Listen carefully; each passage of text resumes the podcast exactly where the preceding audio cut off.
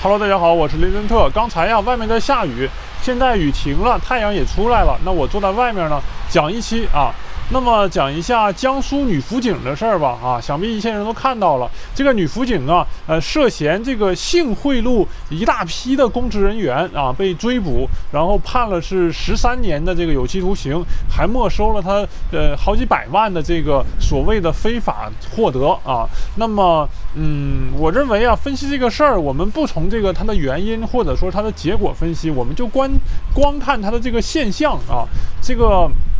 主要有两点啊，我认为首先是这个呃呃肉体利益交易这个事儿啊，这个从有人类开始就有了。另外呢，就是这个职场潜规则啊，这个也是已经数百上千年的存在了啊。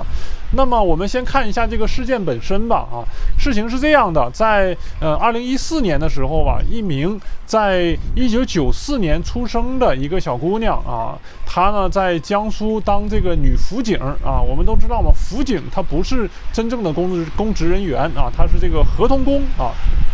当时啊，她才二十岁左右啊，啊，就跟一个当地的所长，应该是他们这个，呃，这个叫什么公安所的所长吧，发生了这个肉体关系啊，呃，然后呢，就一发不可收拾了啊，然后他就是陆陆续续的跟各种的所长、各种的这个呃公务员、校长，然后还有反正是局长之类的吧，啊，一共好像是有八九个人啊。分别以及同时发生了这个肉体关系啊，我也不知道他们这个同时到底是几个人同时，反正是。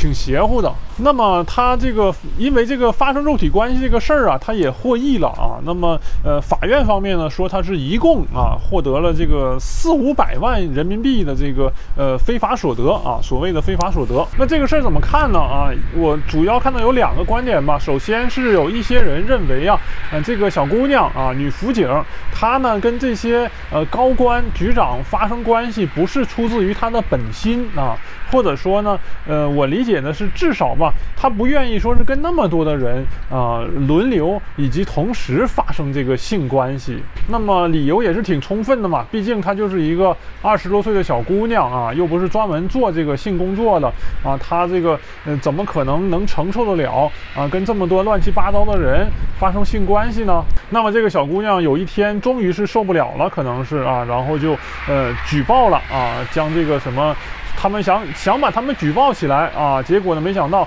他的这个举报渠道。被发现了，然后呢，这几个人啊，又是当地的嘛，就联合起来一起搞了一个罪名，就把他给抓进去了。反正就是公安局嘛，就是公安系统的人，那抓一个人进去，岂不就是易如反掌吗？啊，那么类似的事件呢也有发生，例如说是之前的这个，呃，好像有人说是郎咸平教授怎么怎么样啊，还有就是我们所熟知的这个吴秀波先生，他不就是把他的这个，呃，情人。给弄进监狱里去了吗？这个女辅警在期间呢，还好像是说她多次进行了打胎等等啊，怀孕又打胎啊，所以说确实是挺恶劣的嘛啊，一一一直是生活在这种情况之下，一直活到她二十七岁啊，从一个这个呃初出茅庐的呃青春靓丽的少女，已经要到一个少妇的这个年龄了啊，可以说嗯。也算是有一点收获吧，起码呢，他是给了他几万块钱嘛。但是到底值不值得，各中滋味就由自己去体会了。那么另一派的人呢，说这个女辅警她就是故意跟这些人发生关系啊，就是呃，因为她出身又低嘛，又是女辅警啊，那可能是说她最开始只是想跟这个上司。发生一些肉体上的关系，然后呢，换取他的利益，立即，例如说呢，是多给他点钱，然后多这个给他一些这个奖金，甚至说是能不能从辅警变成这个正式的这个公安系统的人啊？于是呢，他就是先跟这几个所长睡，然后可能是这几个所长又把他介绍给了更高级的人员，呃，又或者说他又自己搭上了更高级的人员等等吧，啊，这个在在在这个都是有可能的，反正是做了种种的努力吧，然后。到最后也是没能转正成功啊，反倒是抓进去了。但是呢，这帮人的观点就是说，这个女的是主动去跟这些呃高级在职人员呢发生了关系。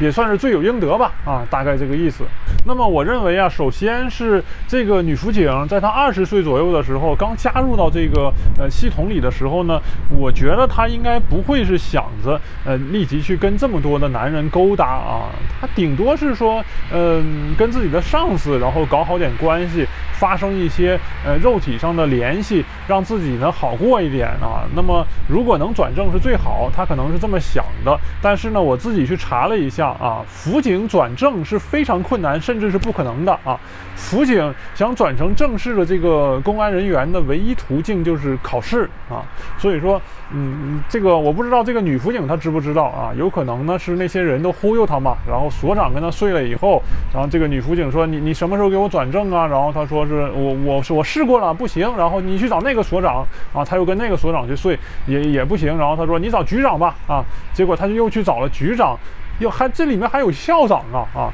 那校长是哪来的呀？啊，我怀疑是不是说，最后局长告诉他说你得考试啊，你你去那个地方考试，然后考过了我就给你当这个正式警员。于是他又去跟这个校长睡啊，反反正都是这个轻车熟路嘛啊，熟熟悉了一次，第二次也就无所谓了。会不会是这样一个情况，所以导致他睡了这么多人？也是有可能的。那期间呢，又给他了这么多钱啊，这个钱我怀疑是怎么说呢？可能是有一些吧，是让他这个怀孕了，然后给一点安家费；还有一些呢，可能是局长什么的觉得说是，嗯，没帮他做成做成这个买卖，然后给一点弥补一点青春损失费啊、分手费啊，反正就是这种之类的吧。然后七七八八凑在一起，就是有个四五百万块钱。那最后这个女辅警她到底是？什么原因进去去的呢？啊，那你因为如果是达成一个平衡的话，你不可能说是把你抓进去啊，大家都满意也就算了嘛，提上裤子还还能还要见人嘛？啊，